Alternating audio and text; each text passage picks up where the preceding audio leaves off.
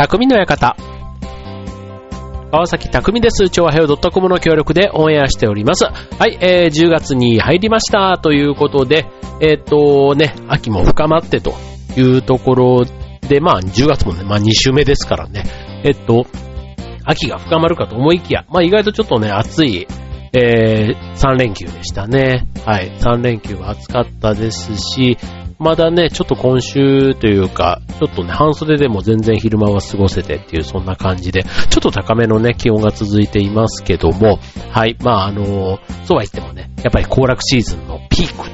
ということで、ね、天気が良ければ結構土曜、日曜、週末はね、特にどこ行っても混んでるなという感じですけども、ただやっぱりね、なんか湿度がなかったりするからか、気温がね、こう日差しが強くてもやっぱり外にね、過ごしてると気持ちいいですし、まあちょっと本当にね、コンビニのお弁当なんかでもね、ちょっと外で食べると随分美味しく感じたり、みたいな、そんな感じでね、なんかアウトドア、ね、バーベキューとかそういったものもね、楽しんでる人多いんじゃないかななんて思いますけども、はい、まあ10月も3連休が終わり、ね、意外とね、えっ、と次の連休というか、月11月はね、連休じゃないけども、ね、文化の人、あとは勤労感謝の日なんかがね、あって、で、そうするとあっという間にもう12月ということで、なんとなくね、この10、11、12ってこう、休みが多いわけでもないんですけど、なんかイベントが多い。ね、まあ、10月はね、ハロウィンなんていうか、一色になって、ね、なんか、別にこの週末に限らずですけども、なんか、ね、仕事終わりとか学校終わりとか、ね、友達と遊んでパーティーみたいな、なんかそんなものもね、なんかこう、あの、夏の疲れがこう9月にちょっとどっと来て、ちょっとしばらく、あの、距離を置いてた友達ともまた10月にこう元気、こう、それぞれがね、こう、エネルギーがこう、なんか、充、充填されて、再びこう、なんか活動的になる。なんかそんな感じがこう10月のイメージというかありますけども。はい。まあそんなね、えー、こんなであのー、先週もお伝えしましたけども、劇団の公演がね、終わってということで、僕は僕で、ね、えっと、まあひとまずね、一つこう年間のね、行事がボンと終わった後なので、まあ、まず劇団に関しては、基本のんびりというか、特に何もしていないわけです。まあ、台本を覚えるわけでもなければね、こう、あそこがどうだとか、そう細かいね、こう、こう本番前に大体、つま、詰めていく、そういうところなんかをいろいろ考えたりするやりとりなんかがね、結構本番 2, 週2週間ぐらい前にね、急にこうガーッとね、あの、ピークが来たりするんですけども、まあ、そんなことからもね、まあ、解放されてって言っていいでしょうね。まあ、解放されて、まあ、今はね、本当にまあ、のんびりというか、あの、劇団の意味ではそういう意味では、あの、解放されての期間なんですけども、あとは次、えっ、ー、と、僕は11月11日に今度ね、競馬場のダートランのイベントがあるので、まあ、それが終わって、えっ、ー、と、次、ダートランのエントリーが締め切られると、今度それの取りまとめとかなんとかなんとかって言ってね、まだやっぱり1ヶ月ぐらいはね、ちょっと走り続ける感じがあるんですけども、まあ、それでもね、まあ、こう、あのー劇団の仲間からは、あの劇団に鍋ちゃんっていうね、あの昆虫と鳥がすごい好きなあの、面白い役者というか、役者って言っていいのかな？まあ、あの、最近ね、ちょっとあの、一緒に舞台は、えっ、と、今回は共演できなかったんですけども、その彼がですね、えっ、と、10月の末にハロウィンパーティーに行こうって誘ってきたんですね。はい。で、ハロウィンパーティー、まあ、いわゆる仮装ですよ。ね、パーティーね。そう。で、仮装なんですけども、またね、これ場所が渋谷で、まあまさにね、仮想のメッカみたいな感じのところなんですけども、あの、やる仮想というのが、地味仮想ってやつなんですね。そう。で、地味仮想ってあの、そう。まあ名前の通りで、いわゆるあのキャラクターだとか、その目立つ仮想ではなくって、例えば、うんと、ああ、いる、みたいな、なんか、清掃員だとか、あとは、なんだろう、えっ、と、なんか道路のこう、カウント取ってる人とか、みたいな。なんかその、あの、仮想では確かにある。ね、自分のやってることじゃないね、えー、人のモノマネというか、だから、まあそういう意味ではね、仮想になるんですけども、なんかあとは、テーマパーク帰りの人みたいな。だから別にあの、カチューシャつけてね、あの、テーマパークの袋を、ディズニーランドの袋とかを持って、なんか、いかにも行ってきました感がある仮想みたいな、なんかそういうね、あの、そういうのを地味仮想っていうそうなんですけども、なんかそういった、いわゆるあの、仮装仮装してない。なんかそういったものを、えっ、と、みんなで集まって盛り上がろうみたいな、そんなのがね、10月の、えっ、と、最終日曜日にあるということで誘われてですね、ちょうど僕その日ね、マラソン大会の日なんですね。あの、そう、だから劇団も終わったので、久しぶりにね、ちょっとマラソンなんか出ようかなと思って、そんな日なんですけども、そしたらね、マラソンの格好でそのまま来たらいいじゃないですかって。あ、なるほどって、マラソンランナーの仮装っていうのがあるなってね。あの、まあ、そういう意味ではね、ピタッとはまるんですけども、どうせ行くんだったら、ね、せっかくだから、あ、そこみたいな、ちょっとそういうところをね、またね、狙っちゃって、またか、こうね、だから、マラソンでも結構仮装して走るマラソンランナーって多いんですよ。これ別にハロウィンに関係なく、あの、ちっちゃいね、ワンポイントのカチューシャみたいなのをつける人もいれば、僕が一番やっぱりびっくりしたのは、ね、食パンマンの仮装をしていて、ね、食パンマンって食パンだから、ね、顔が自分の顔の、まあ、5、6倍あるわけですよ。ね、しかもそれをね、風の抵抗をもう100%顔面に受けて走るっていうね。それしかもね、フルマラソンだったかと思いますよね。でもね、沿道の子供たちはやっぱり食パンマンが走ってくるとね、みんな喜ぶんですよ。で、僕は結構ね、食パンマンと競ってたので、抜きつ抜かれつだったんですけど、最後はね、僕は筋肉痛で、食パンマンに最後ね、抜かれて、もう遠く離されて、あの、食パンマンは悠々と先にゴールしていたっていうね、それはななんかあの、あの、違う意味でというか、まあ人気はね、当然あの、歩道のからの声援は圧倒的に食パンマンにすごい向けられていて、で、かつ、ね、食パンマンに勝てなかったっていうね、なんか今までのこう、ね、10な、10年ちょっと、マラソンをやってますけども、その中でもね、ある意味ちょっと屈辱というか思い出に残る、あの、残った、えー、大会というか、あの仮装だったなっていう感じなんですけども、まあそういうね、あの仮装ランっていうのもね、最近、ね、あの、流行ってたりしますので、まあそのね、地味仮装の中に、まあ、そのマラソンランナーぐらいで抑えといた方がやっぱり地味なのかななんて思いながら、そこにね、ちょっとワンポイントをこう、重ねる。だからそれで、あまりにも全身をね、こうやってしまうと、ちょっとその地味仮想からやっぱり外れてしまうので、まあそこら辺がね、こう、あくまでマラソンランナーであることを強調しながらも、そこにプチ仮想的なものを混ぜてやれば、ちょっとなんか、あの、オリジナリティが出るんじゃないかな、そんなことも思って、えー、過ごしています。はい、過ごしています。はい。ということで、えー、っと、今日のテーマ、ね、こんな話でいくと、えー、なんかハロウィンとかなんかそんな話かなとは思われる方多いと思うんですけども、えー、っと、あとね、ちょっとあの、そのハロウィンと、まあ、つながって言うと、やっぱりこう、ね、写真でインスタ映えなんていうね、もうあの、よくスイーツの店とかでね、こう、女の子たちがこう、スイーツを撮って、ね、なんかあの、全部食べずにね、もう写真を撮るところがゴール。ね、いわゆるインスタ映えするものを求めてっていうのがね、すごい、えー、いろんな、そのスイーツに限らずね、レストランしかり、ね、あの、ものでも何でもそうなんですけども、あと、観光地とかもそうですよね、インスタ映えみたいなところが、非常になんかあの、人を集めるポイントに、ここ最近なっているというところで、えー、今日のテーマはせっかくですから、そのインスタ映えみたいなところの視点から、えー、インスタ映えする、えー、秋旅ポイントということでご紹介したいと思います。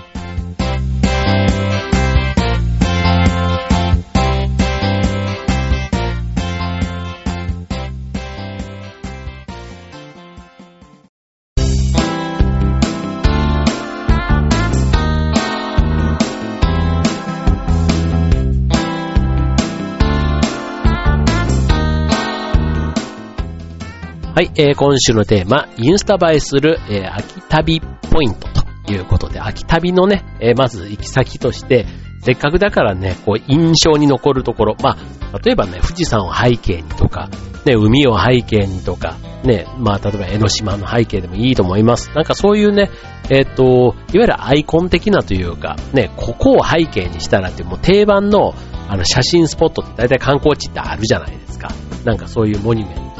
いいし、なんかそういう銅像があるでも何でもいいんですけども、まあそういったところがあるのがまあ大体観光地としてね、別にスカイツリーのところでもいいでしょうし、お台場のね、なんかその、えっ、ー、と、ベイブリッジじゃなくてレインボーブリッジを背景にしてもいいでしょうし、ね、そういった、あの、ところ、いろいろありますけども、もう今のね、このインスタブームの中ではもうそういうところも定番すぎて、インスタ映えにならないというところなんだろうと。いうことで、せっかくですからね、まあその、さっきのそのスイーツをね、えー、写真を撮るがためにわざわざね、行く方がいるってことは、まあ、この秋のね、行楽シーズンですから、インスタ映えするスポットを求めていく旅っていうのもね、一つ面白いんじゃないかなということで、そんな場所を今日はご紹介したいなと思います。まあ、えっ、ー、と、まあ、このラジオね、まあ、世界で聴けるラジオとは言いつつも、まあ、リスナーの方は、まあ、浦安から配信している、発信しているラジオですので、まあ、あの、浦安近辺、まあ、首都圏ね、の方が多いのかなと思いますので、まあ、首都圏のね、えー、観光スポットを中心に、秋旅、インスタ映えする、えー、スポットを、えー、お伝えできたらなと思います。まず一つ目。これね、僕はあの前に、えっ、と、マラソン大会で近くにっていうかいたことがあるんですけども、えー、横須賀市です。はい。横須賀市って言っても一番大きいですけども、まず一つ目、えー、無人島の猿島ということで、これ東京湾に浮かぶ無人島なんですけども、これ横須賀から船で10分ほどの沖合にある島で、えー、明治時代のレンガ造りの要塞の廃墟があり、見た目がアニメの天空の城ラピュタの廃墟にそっくりということから、え、インスタに投稿するときのハッシュタグは、えー、ハッシュタグラピュタという、そんな感じでね、えー、投稿する人が多いんだとか、ということですね。はい。確かにね、なんかあの、まず廃墟っていうところ自体が、あの、廃墟ブームみたいなのがあるじゃないですか。こう、あの、学校とか病院とかね、まあちょっと病院は怖いかな。でもなんかそういうね、えっ、ー、と、使わなくなった建物で、あの、解体するにもお金がかかるから、そのままほったらかしにしてて、なんかその、草とかツタとかこう巻きついたりして、なんかそれがね、ちょっとあの、なんていうのなんとも言えない味わいがある。なんかそういう廃墟好きみたいな人がいたりするみたいなんですけども、まあこれでもともとあの戦争の頃とかにね、なんかいろいろこう、作っ、なんか使われてた。それがね、今はもう残骸というか、ね、あと、別に何か使われることもなく、っていうことで、えー、そういうところ、なんかその、やっぱりこう非日常的なところっていうのがね、このインスタ映えというところのポイントになってくるんでしょうね。はい。続いて、同じく横須賀から、えー、軍港巡り。ね。えっ、ー、と、まあ、ね、横須賀っていうとね、やっぱりあの、軍隊というか、ね、アメリカ軍の、まあ、基地があったりっていうことで、えっ、ー、と、この海上自衛隊の、えー、司令部があったりとか、あとはアメリカ海軍の基地があるたりするので、まあ、このね、えっ、ー、と、横須賀の軍港を巡ってみる。まあ、軍艦とか潜水艦とかね、あの、運が良ければ、大きな空母なんかもね、目にすることができてということで、はい。まあ、そういうね、えっ、ー、と、実際にこのクルーズ、この軍港を巡るクルーズなんていうのもね、えっ、ー、と、あるみたいなんですね。はい。だからこういうのもね、なんか参加してみると、あの、お得にというか、あの、ポイントポイントをね、押さえて見せてもらえるので、そういう意味では写真を撮るっていう意味ではすごくいいんじゃないかなと思いますね。はい。続いて、やっぱりね、なんか今のこの二つ全部、あの、あんまり日常でない写真だから、やっぱりインスタ映えっていうところではポイントになるんでしょうね。はい、続いて、三つ目。えー、同じく神奈川県から大磯町インフィニティプール。はい、こちらはね、あの、大磯の、大磯プリンスホテルが、えー、今年の夏にリニューアルしたプールだそうです。はい。えー、スパ施設の4階にできた、あの、インフィニティで、えー、水平線に溶け込むような感じということで、水平線とプールが一体になっている。ね、あの、あそこみたいですね。だからシンガポールの、あの、屋上、あの、あれなんていうホテル？えっ、と、忘れました。あの3つの塔の上に大きな船が乗っかってて繋がってるように見える。で、上が全部プールなんですね。はい。あそこのプール、えっ、ー、と、マリーナ、なんだっけ、マリーナ・サンズ・ベイだっけ？なんかそんな名前ですよね、確かね。あ、マリーナ・ベイ・サンズか。はい。というね、ホテルとちょっと似たような感じですけども、はい。まあこれね、あの、温水プールなので、秋でも大丈夫ということなんですね。はい。なので、秋旅ということでは、まあ、大磯だったらね、本当にもう電車でそんなに遠くないですからね。はい。こんなところも一つ、ちょっと、あの、まるで海岸にいたかのような写真が撮れるというところではおすすめポイントかなと思います。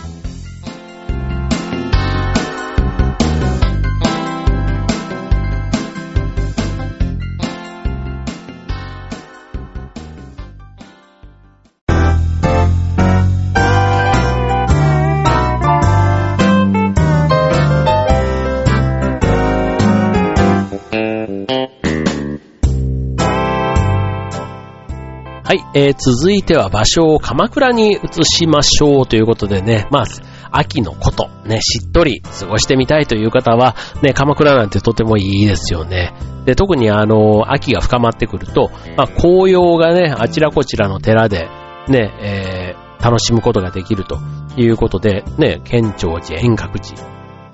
あとは、長谷寺とかね、えー紅葉の名所が非常に鎌倉は多いですけども、意外と穴場なのが、えー、アジサイ寺として知られる北鎌倉の、えー、明月院の紅葉ということで、えー、満月をかたどったような円層、ね、えー、丸い窓越しに、えー、本堂後ろの庭園の紅葉が見られる。もう本当にね、これはね、あの、生で見た方がやっぱりでもいいような気がしますけどね。はい。まあ、ただね、これね、あの、本当にあの、インスタ映えっていうだけあって、本当にその、窓からのね、景色と、あとはその光の加減みたいなところが、写真でね、本当にあの、いいカメラとかでね、写真撮っても本当に綺麗な写真が撮れるんだろうなっていう、そんな場所なんですけども、まあ、庭の美しさを楽しむ。もうね、こういうね、庭とかをね、あのー、楽しめる年になってきたというのはなかなか味わい深くていいなと最近思うんですけども、はい。これはね、あの、年のせいだとは決して、あの、言わず、うん、あの まあ、まあ、美しい、ね、なんかその、しっとりというか、ね、しっぽりというか、ね、なんかその、鎌倉とかは確かにでもね、なんか、あの、学生の時よりやっぱりなんか大人になってからっていう、そんな感じがしますよね。だからあの、ね、鎌倉の大仏とか、ね、なんかそういったところとか、どっちかというと鎌倉まで行くと、こう湘南とかの方のね、イメージがやっぱり学生の時は強かったかなと思いますけども、はい、もう今となっては、ね、海から遠ざかるとやっぱりそういうね、あの山というか寺というか、なんかそんなところの方が、こう落ち着いて楽しめるなということで、はい、まあ、あとはそのインスタ映えっていうね、そのね、コンセプトはそこですから、今日のテーマはね、はい、そこと秋旅ということで言うと、今おすすめしたい、そういう鎌倉の紅葉を楽しめるお寺なんていうところはポイントになるんじゃないかなというところですね。はい、続いてじゃあ、鎌倉に来たら、じゃあそのお隣の藤沢に移ってみましょうということで、えー、花火といえば夏のイメージですけども、江ノ島の花火は秋に行われますと。いうことで、日程が、えー、来週の、えー、週末土曜日、ね、10月21日が、えー、江ノ島の花火大会ということなんですね。はい。ということで、えっ、ー、と、これ、いいですね。はい。えー、10月21日、えー、18時から18時45分ということで、はい。秋の夕空にドーンと打ち上がる花火ということでね、はい。まあ、いい思い出になればというところでしょうか。はい。まあ、あの、人手がね、きっとすごいような気はしますけども、はい。まあ、これはこれでね、あの、秋の花、またこれ季節外れというところがね、なんかこう、意外性があって、そういう意味でのインスタ映えにつながるような気がしますけども、はい。10月21日はね、たまたまね、劇団で、えー、っと、ハイキング登山に行こうかってってねちょっと行き先を探してたんですけど、なんかね、こんなのを、あの、聞くと、うん、ちょっと鎌倉の方をハイキングして、最後夜はこれでね、江ノ島で締めるなんていいななんてちょっと思っちゃったりしてますけれども。はい。というね、そんな、えー、ところだったり。ね。あとは次、えー、千葉の方で、千葉の方でいいな。えっ、ー、と、千葉でも有名。あと、えっ、ー、と、ひたちなか。これは茨城県ですね。茨城県。ね。えー、春のネモフィラが有名な、あの、茨城県の日立海浜公園。こちらはね、秋はコキアが有名ね。はい。で、一面に広がる真っ赤なコキ、コキア。ね。あの、なんていうの、ボコッとした草なんですけども、で、これがね、もう一面に埋め、植え尽くされていて、もうあの、レッドカーペットみたいな感じでね、こう、ある意味ちょっとね、あの、遠くから見ると綺麗ですけども、あの、それが、なんだ、何かっていうのを知らない人が見たら、ちょっと一瞬ね、この赤い状態に、こう、たじろいでしまうような、なんかそんな感じのね、えー、綺麗な景色ですけども、これね、あの、コキアって本当にあの、僕が知ったのは、そう、さっきの日立海浜公園というところで、えー、春のネモフィラ、秋のコキアっていうね、それがセットでこうね、えー、告知されてて、あ、そうなんだと思って、えー、たんですけども、今このコキアね、えっ、と、あと千葉県で言うと、えっ、と、東京ドイツ村でもね、コキアが楽しめるらしいですね。はい。ということで、まあそういうね、えっ、と、花が一面に、ね、これ、これもあの季節ごとに、えっ、と、例えば夏のひまわりとか、あと春の菜の花とか、ね、なんかそういう、あの、黄色一色とかね、なんかそういったものは、やっぱりこう、圧倒されるというか、なんかね、周りがそれに囲まれてる北海道で言ったらラベンダーとかね、6月ぐらい結構有名ですけども、なんか一面がそれっていうので結構、あの、いいですよね。しかもあの、ラベンダー畑に昔で北海道に行った時なんか、やっぱりそのラベンダーの真ん中に入ると、まあ、あの、風がね、ちょっと収まった時にラベンダーの匂いが本当に周りがふわーってこうね、立ち込めるというか、なんだだから、なんかそういうね、花の香りみたいなところを、こう、楽しめるのが、もしかしたらこの時期、こう、コキア自体がそもそも匂いがあるのかちょっとわかんないんですけど、ね、コスモス畑とか、ね、なんかそういったものとかも、こう、秋のね、えっ、ー、と、風物詩というか、ね、そういったところに行ってみるなんていうのもいいのかもしれませんね。はい。まあ、とにかくこのね、えー、草花がね、一面を埋め尽くすなんていうね、紅葉だけじゃないんだよ。そういったところが、また、魅力なんだろうなと思いますね。